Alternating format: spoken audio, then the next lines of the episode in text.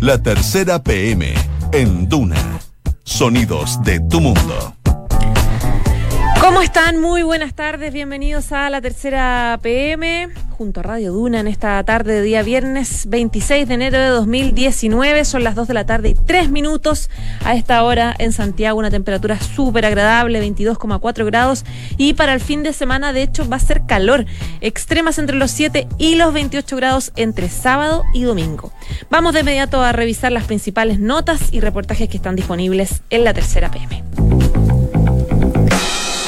no caigan en corrupción, fue el mensaje del presidente Sebastián Piñera a la Escuela de Cuadros del Partido Comunista Chino. Esto a un día de la ola de críticas que enfrentó en Chile por decir que cada uno tiene el sistema político que quiera, en alusión al régimen del país asiático. Ha tenido una gira accidentada el jefe de Estado que pasamos a revisar ahora.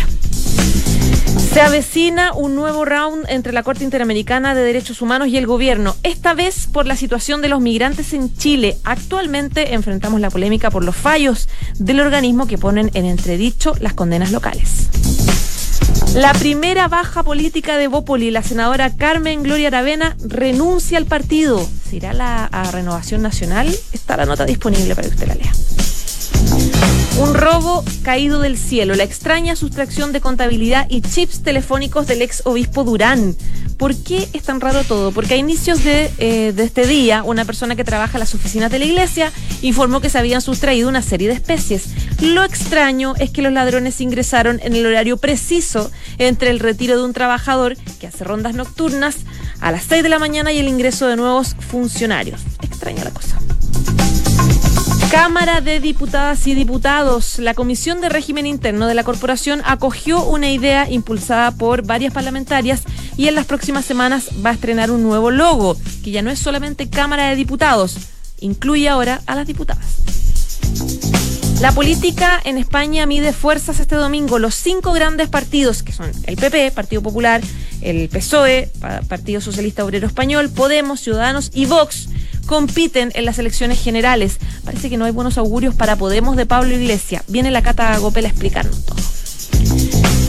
¿Sabía que están proliferando los sistemas de fraude a través de WhatsApp? Así nomás, tiene que tener ojo. Aquí le contamos de qué se trata a través de una nota que va a salir en la que pasa.cl.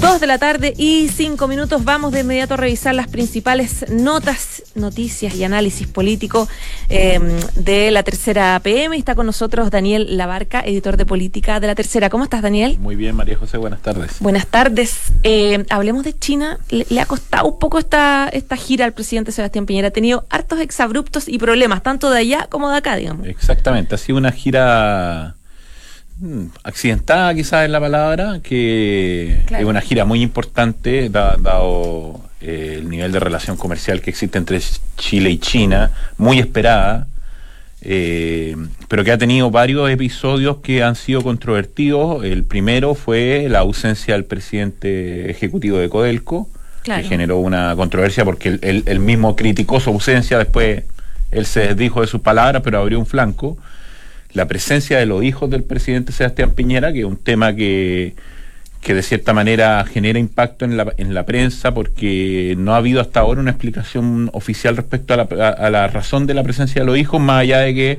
se ha señalado y se ha puntualizado que los gastos han corrido por cuenta de ellos. Y la frase de ayer al, al contestar una pregunta periodística respecto a eh, por qué Chile eh, establece relaciones comerciales con una dictadura como China, donde él señala que cada país tiene el derecho de darse el régimen que desee. Claro. Y que abrió una, la principal controversia de su viaje a China, sin duda ha sido eso, porque va, va mucho más allá de una controversia nacional. Hoy día, en el tema del día del diario La Tercera, se daba cuenta de opiniones contrarias de, de Human, Human Rights Watch eh, más allá de la controversia acá en Chile, y porque le abre un flanco justamente a un presidente que ha sido muy crítico de la dictadura venezolana o del régimen venezolano. Claro. Entonces, esos son los tres temas que han marcado la gira comunicacionalmente y eh, yo diría que la polémica por el último punto no se ha apagado todavía. Ha recibido críticas también de su sector, no críticas muy duras, pero sí gente que ha salido a decir yo no estoy de acuerdo con la frase del presidente, el presidente RN Mario Desborde, el alcalde de Las Condes Joaquín Lavín, han sido mm. algunos de los que han señalado que fue una frase al menos eh, poco cuidadosa, exactamente. Ahora, hablar de o sea, más allá de que efectivamente la frase del presidente Piñera fue comunicacionalmente bastante errónea, según eh, varios lo plantean, el tema de las relaciones económicas de China versus los derechos humanos en China, el régimen político en China, siempre ha sido súper complicado y incómodo para todos los presidentes. También le pasó a la presidenta Bachelet, digamos. Generalmente van allá, claro. Es un tema eh, ir a China, eh, no decir nada sobre el régimen, eh, yo recuerdo que cuando Piñera fue la primera vez, en su primer gobierno, eh, se planteó todo el tema de derechos humanos y, y el presidente Piñera en aquella ocasión salió a decir después de la reunión con el, con el primer, con el jefe de Estado chino que él había planteado el tema de los derechos humanos en privado en la, en la cita con, con, él.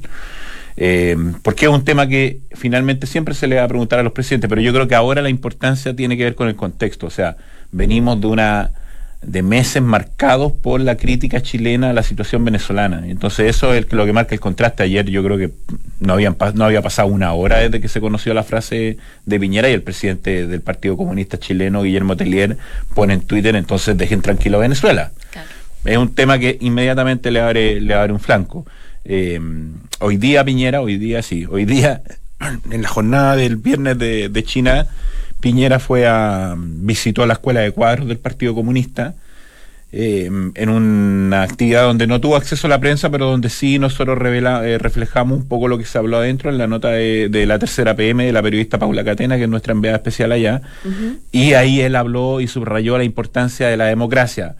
Uno podría suponer que esa frase o ese énfasis lo pone en contraste a, la declaración que hizo ayer y que generó tanta controversia. Ahora, eso la prensa no tuvo acceso a, eso. No, no tuvo acceso. no tuvo acceso. O sea, dejó de alguna forma que se filtrara ese mensaje. Probablemente, claro, él o la comitiva que lo acompañó y la que, estuvo adentro del, acto puede haber dado cuenta de eso y de otros mensajes que transmitió, como el título que tú señalabas en términos de que los funcionarios públicos tenían que estar alejados de la corrupción. Claro. Recordemos un poco o, contemos un poco cómo funcionan las giras presidenciales. Muchas mm. de las reuniones oficiales que tienen los presidentes son mm, eh, privadas, son sin cámara, pero como la comitiva es tan grande, van empresarios, senadores, diputados, eh, jefes de prensa, siempre hay alguien que sale de la reunión privada y que le cuenta a los periodistas que están esperando afuera. Eh, exactamente, exactamente, porque en, en, y en, una, en China en particular es mucho más eh, estricta las medidas de seguridad y, todo el tema comunicacional, por ende los periodistas no acompañan al presidente a todas las actividades, mm.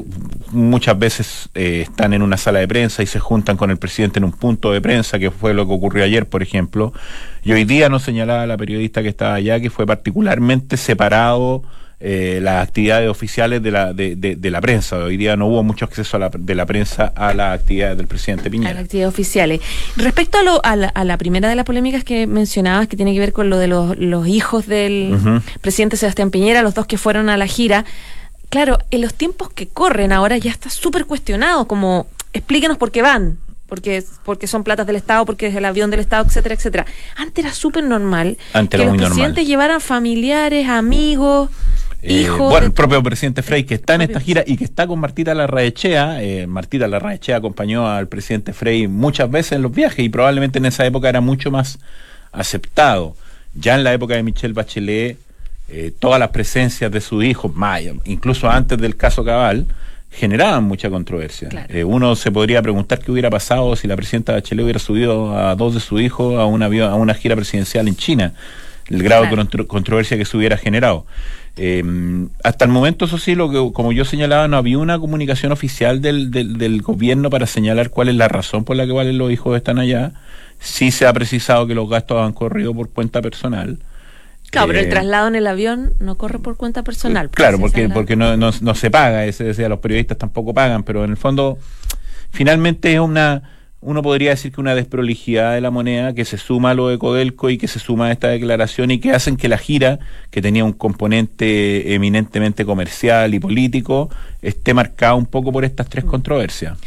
Eh, ¿Qué queda de gira para el presidente Sebastián Piñera ahora? El presidente Sebastián Piñera, yo creo que el hito más importante de la gira es el domingo, cuando se junte con una serie de empresarios chinos, entre ellos el CEO de Huawei, que es la gran controversia que se ha generado a partir de la presión que ha puesto Estados Unidos respecto a, eh, los contactos que se establecen con esta con esta firma de, telecomunicaciones. Ahora, va a ser en una instancia de donde va a haber varios empresarios. Va a haber, ah, exactamente, y eh, pero, pero está precedido de la presión impuesta por, Estados Unidos que se marcó muy fuertemente en la visita de, de Pompeo hace una semana acá a Chile. Ya, pues por supuesto que nos vamos a enterar por la tercera el día lunes. Exactamente, ahí estaremos porque la periodista Paula Catena ha seguido todos los, detalles de la gira presidencial en China. Ya, pues Daniel, muchísimas gracias, que tengas buen fin de semana. Igualmente, que estés muy bien, hasta luego. Chao, chao. Estás en la tercera PM con María José Soto. Dos de la tarde y trece minutos. Vámonos a Europa de China a Europa, a España, que este fin de semana tiene unas elecciones generales donde se ponen a prueba las grandes fuerzas políticas, las tradicionales y las también emergentes, claramente. Catalina Agopel, periodista de Mundo de la Tercera, ¿cómo estás? Bien, gracias por la invitación. Gracias a ti por estar aquí. Cuéntenos, ¿qué se espera? ¿Cuál es la proyección de las elecciones de este domingo? Se ¿Qué elecciones son? Si podemos partir del principio. Ok, partamos del principio entonces.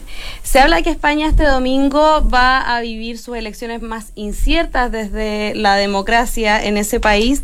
Se, se llama a elecciones generales adelantadas. Esto lo hizo el actual jefe de gobierno Pedro Sánchez a principios de este año en un contexto de crisis interna, crisis política, cuando a él se le rechaza su presupuesto para este año.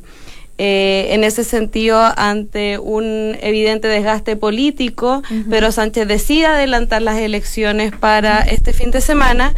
Eh, como tú decías, con donde los principales partidos, con cinco liderazgos principales, donde el quinto es uno de los más nuevos, eh, se ponen a prueba para ver quién va a poder formar gobierno en los próximos años.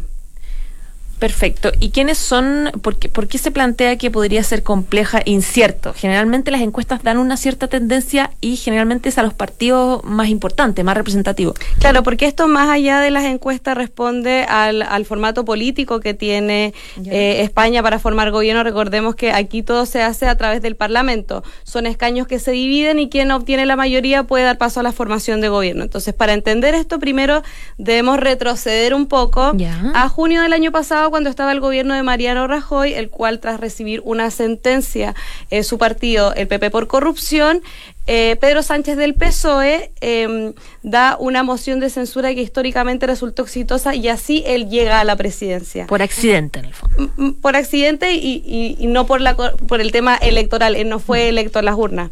¿Qué pasa con esto? Que al, el PSOE, al no tener mayoría en el Congreso, él tuvo que hacer una serie de pactos para gobernar eh, el actual mandato que él tiene hoy. Y en ese sentido, él se une con Podemos, que es la coalición de Pablo Iglesias, una coalición que aparece en 2014 como una izquierda nueva y alternativa de España y que hoy también ha perdido bastante apoyo. Que era de la calle en el fondo. Claro, totalmente. De las marchas. Y además, en esa oportunidad, Pedro Sánchez también se unió con los independentistas de la izquierda de Cataluña, que ellos tenían otra serie de escaños que junto todo ese grupo podían dar la mayoría. En este camino, como hemos visto en España en los últimos meses, eh, hay diferentes temáticas como la misma crisis separatista de Cataluña eh, y la irrupción de los nacionalismos. Y ahí es donde aparece Vox, este nuevo partido de Santiago Abascal, que así como ocurrió con el nacionalismo de Donald Trump en Estados Unidos, con el nacionalismo de Bolsonaro, encontró su espacio y su expresión en España a través de este partido. ¿Qué sucede? Las encuestas, ¿qué es lo que están diciendo y por qué es tan complejo? Porque si bien las encuestas le están dando la mayoría a el PSOE de Pedro Sánchez, todavía no alcanzaría a formar gobierno con los escaños que obtiene. Entonces, hasta ahora el hermetismo se encuentra en que él no ha confirmado que va a repetir esta alianza con Podemos y al mismo tiempo él utiliza el factor del miedo de que la derecha, que son los otros partidos que nos faltan por mencionar, de Ciudadanos, y el mismo PP se una nuevamente con el Vox como lo hicieron en diciembre pasado en las elecciones de Andalucía. Mm. Y que puedan lograr, por lo, tanto, un éxito. Totalmente. Entonces, si bien no hay dudas de que el Vox, este nacionalismo y la extrema derecha eh, va a entrar con fuerza en estas elecciones, eh, no se sabe qué, qué tanta presencia va a tener, porque en el fondo lo que dice la encuesta es que eh, Vox se va a transformar sí o sí en la quinta fuerza política de España y eso también va a generar que su representatividad sea también importante a la hora de formar gobierno. Vox ya tuvo una prueba legislativa anteriormente, una prueba electoral anteriormente en los ayuntamientos, ¿no? En el nombramiento, en los donde les fue bien en, varias comunidades autónomas. Sí, totalmente. Ellos fueron, como te decía, ingresando paso a paso con este discurso eh, antiseparatismo, anti-inmigración, que son temas que marcan muchísimo la política no solo de España, sino también de Europa. Recordemos que toda la llegada de los inmigrantes y los refugiados, ellos plantean eh, totalmente el cierre de la frontera, el nacionalismo, eh, mayor control, a diferencia de, de los otros partidos, y a la vez también tiene un discurso mucho más firme con el tema de Cataluña. Entonces, ¿qué pasa? En, en Andalucía, como te mencionaba, ellos tuvieron un muy buen resultado, pero también, como ocurre en España con esto del tema legislativo, ellos hicieron una unión histórica con las derechas y por eso llegaron al poder. Entonces, ¿qué pasa? Ahora, ante los resultados que vamos a ver el domingo, no se sabe si eso se va a repetir y si para Pedro Sánchez va a ser suficiente pactar nuevamente con Podemos y con la izquierda para formar su gobierno o a tener que apelar quizás a otras alianzas. Algunos medios locales han desglosado quizás apuntar hacia Ciudadanos, pero tampoco se sabe porque justo esta semana se realizaron los dos y únicos debates televisivos, uno el lunes y otro el martes, que dejaron bastante sorpresa y también, por supuesto, mucha incertidumbre. ¿Qué pasa con eh, Podemos de Pablo Iglesias, que partió como un partido tan fuerte, representando a la calle, los intereses de los ciudadanos, la gente que está un poco harta de, de, los problemas y de la corrupción, sobre todo en España? ¿Qué pasa que tuvo esta bajada tan importante? ¿Tiene que ver con que la ciudadanía finalmente no, no le perdonó que tuviera un acuerdo con el PSOE? Son varias aristas y lo adelantábamos un poco en la nota de la tercera PM. Eh, pasa claro que Pedro Sánchez, o sea, perdón, eh, Pablo Iglesias irrumpe el 2014 en esta España donde había una crisis de la socialdemocracia en Europa, entonces sucede que ellos se plantean con este discurso de la calle, de reivindicar los derechos eh, contra la alta clase social, contra la corrupción, y en ese camino y en el juego político ellos se, se ven obligados, por decirlo de cierta forma, a pactar con distintas fuerzas, pero también no debemos olvidar que la misma fuerza política tiene una crisis interna por los intereses. Eh, este partido estaba formado en ese momento por Pablo Iglesias y Íñigo Erregón, el cual dimitió y rompió con la fuerza a principios de este año, donde los medios decían que se hablaba de la implosión de Podemos y de un discurso que estaba bastante desgastado, porque a la vez el mismo PSOE asumió varias de las luchas que tenía eh, que tenía Podemos y en ese camino también cuando aparece la extrema derecha y se utiliza el discurso del miedo hay mucho votante de Podemos que le ha dado su apoyo al PSOE para evitar que la extrema derecha avance en España. Ya pues Cato, se nos acabó el tiempo, es súper sabrosa en general la política española. Te invitamos el lunes, te comprometemos para que el lunes vengas a contarnos los resultados de las elecciones del domingo. Aquí voy a estar, ya me voy a ganar, voy a poner mi placa. Aquí Exacto, la trabajadora del mes, totalmente. Muchas gracias Cata, que estés muy bien. Chao, chao. En Duna Escuchas, la tercera PM, con María José Soto. Dos de la tarde y 21 minutos. Ya le, le, habíamos contado, le habíamos adelantado en los titulares respecto de que van proliferando sistemas de fraude eh, virtuales que la gente se va enterando cuando les pasa. Uno de ellos es WhatsApp. Al parecer hay algo que está creciendo en WhatsApp eh, respecto a eventuales fraudes de los que las personas pueden ser víctimas.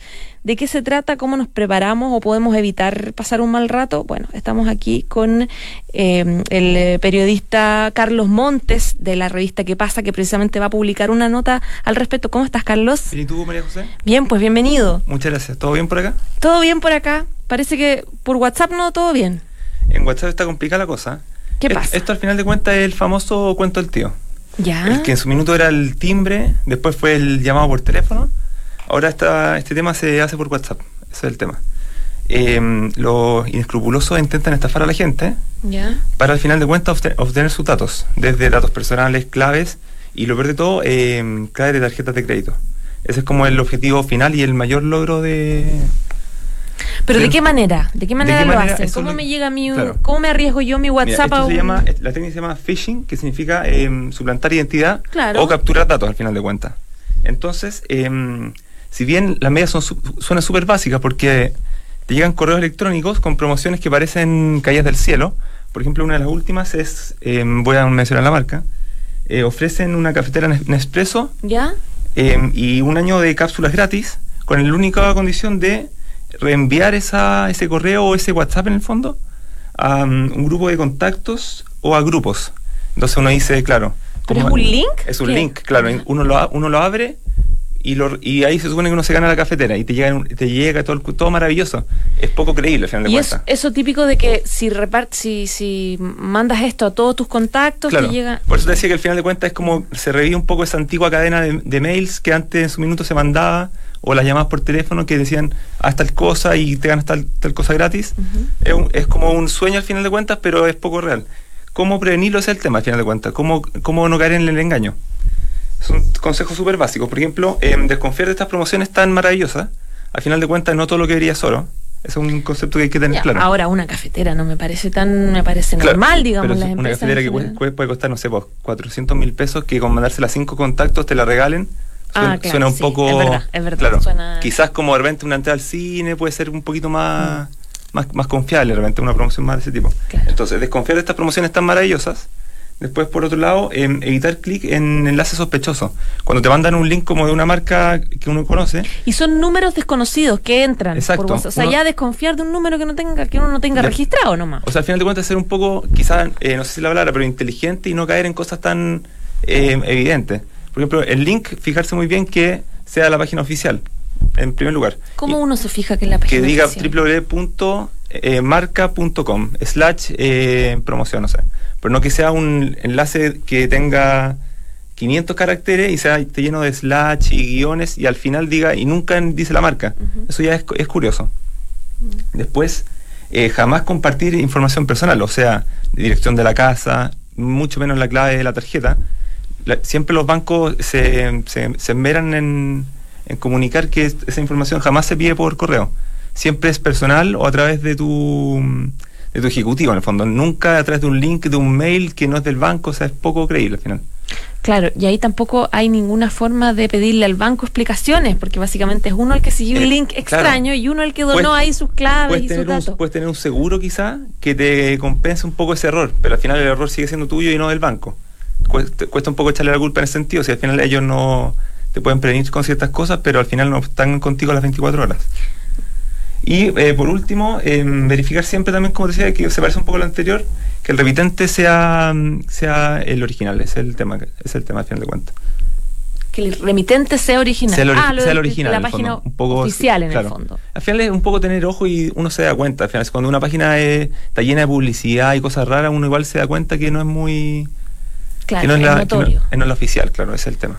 Ahora, ¿está siendo más fácil para quienes están generando estos fraudes hacerlo a través de eh, este tipo de, redes sociales como WhatsApp que las tradicionales que, no sé, pues una página web?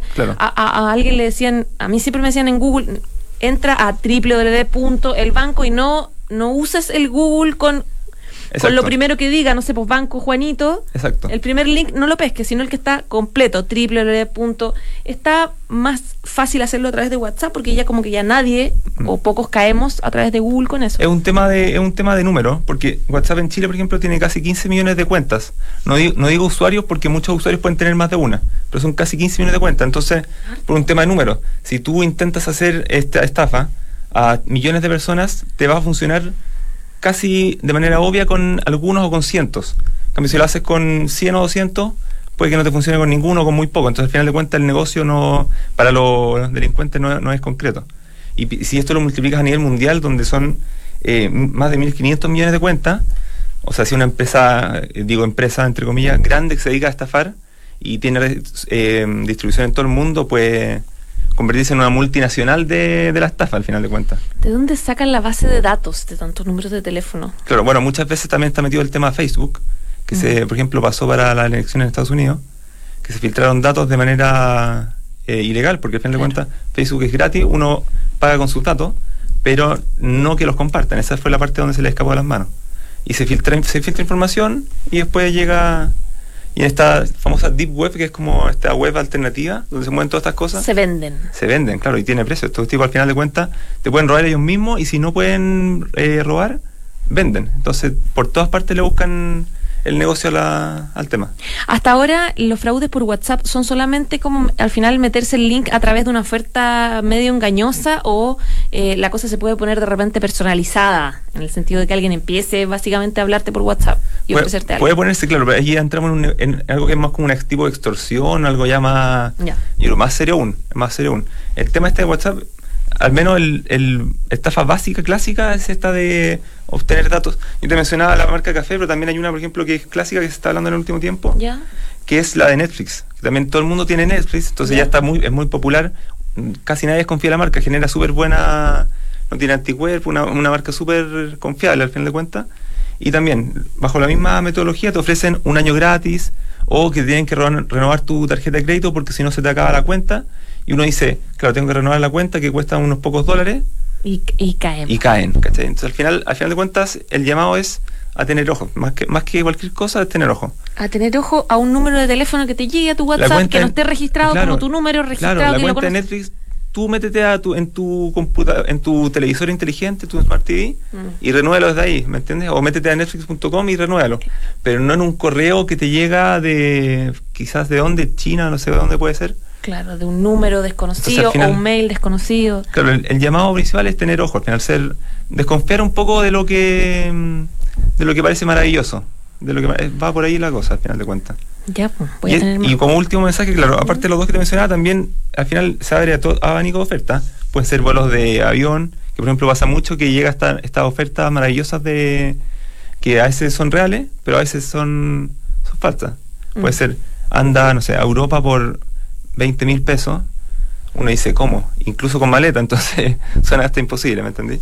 Y también, por ejemplo, ofertas de empleo y por último cupones de descuento, que también pueden ser cosas menores, pero que igual, aunque sean por un poco monto bajo, hay que tener cuidado. con todo, Carlos Montes, me dejaste asustada. Sí, después de esto no voy a poder seguir el, programa. ¿ah? Exactamente. Así que cuidado.